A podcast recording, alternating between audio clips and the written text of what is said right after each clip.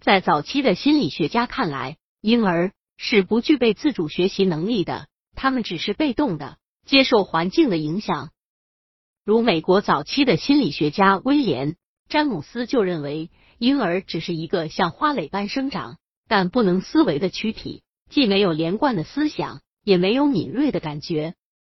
而英国十九世纪的教育学家约翰·洛克则认为，婴儿来到世上就像白纸一张，完全有待于生活的经验在上面书写，但应待心理学和生理学的实验研究和临床观察几经证明。他们的观点是错误的。婴儿是极其复杂的，婆儿很早就具有智能。婴儿从一落地就能感知周围的世界，就具备了一定的探索这个世界的能力。百度搜索慕课大巴，下载更多早教资源。婴儿能做的事比我们想象的要多得多，而且要早得多。美国心理学家按刘易斯语，科学家发现。新生儿就具备了一定的学习能力和记忆能力，尤其是对图形的记忆能力。而当孩子长到皮五个月时，记忆就已经很复杂了。他们能够很快的获取信息。如果他们能够得到足够的时间去学习一个图形，他们就可以长久的记住它。科学家通过测试还发现，十个月大的耍儿就已经有了非常简单的数概念，他们已经有能力区别二和三。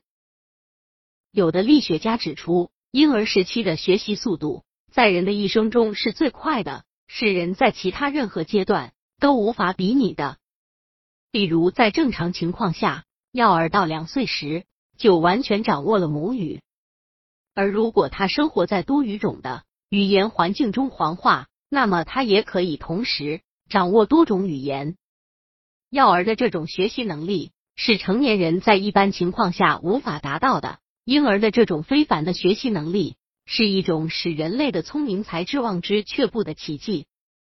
英国心理学家托尼布赞说过：“婴儿从出世那一刻就真的已经是才华横滋了。仅仅两年时间，他就学会了语言，比任何一位哲学博士都要好，并且到三岁或四岁，他在语言方面是一位高手了。”以前的心理学家普举便认为。人的思维能力发展是同语言发展密切联系在一起的，没有语言能力就谈不到思维发展。我们都知道，归类的能力是进行更高级的抽象思维的基础。可是，科学家经过临床观察发现，甚至在很小的时候，在没有掌握语言之前，人类的婴儿就已经具有了某种知觉零归纳和分类的能力。科学家们做了这样的一个测试：给一组婴儿看四幅不同的画，有男子面孔的画，每次看一张，然后再给他看两幅画，一幅是男子的脸，一幅是女人的脸，作为测验刺激物。结果，伟儿会加以分辨，他注视女人面孔的时间要长得多。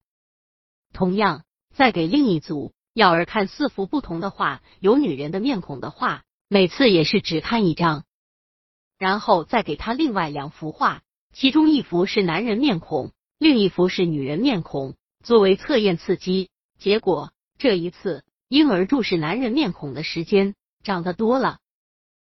到半岁的时候，婴儿便可以初步的表现出思维活动，婴儿甚至可以通过用一种感官接受信息，再把这种信息传送到另一种感官。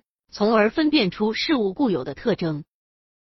美国的研究人员进行了这样的一个典型实验，他们让六个月的婴儿隔着布帘子去摸一个木质的星星，婴儿好奇的睁大眼睛，用小手指摸索着木质星星的表面，摆弄这个玩具。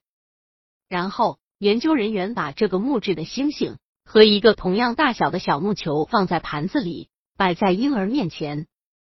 孩子认出了木星。但是因为他已经玩厌了这个玩具，于是就伸手去拿小木球。显然，六个月的婴儿已经能够认识他们隔着布帘触摸过的东西。有的心理学家认为，婴儿在触觉和视觉之间建立的这种联系能力，有可能成为符号思维的基础。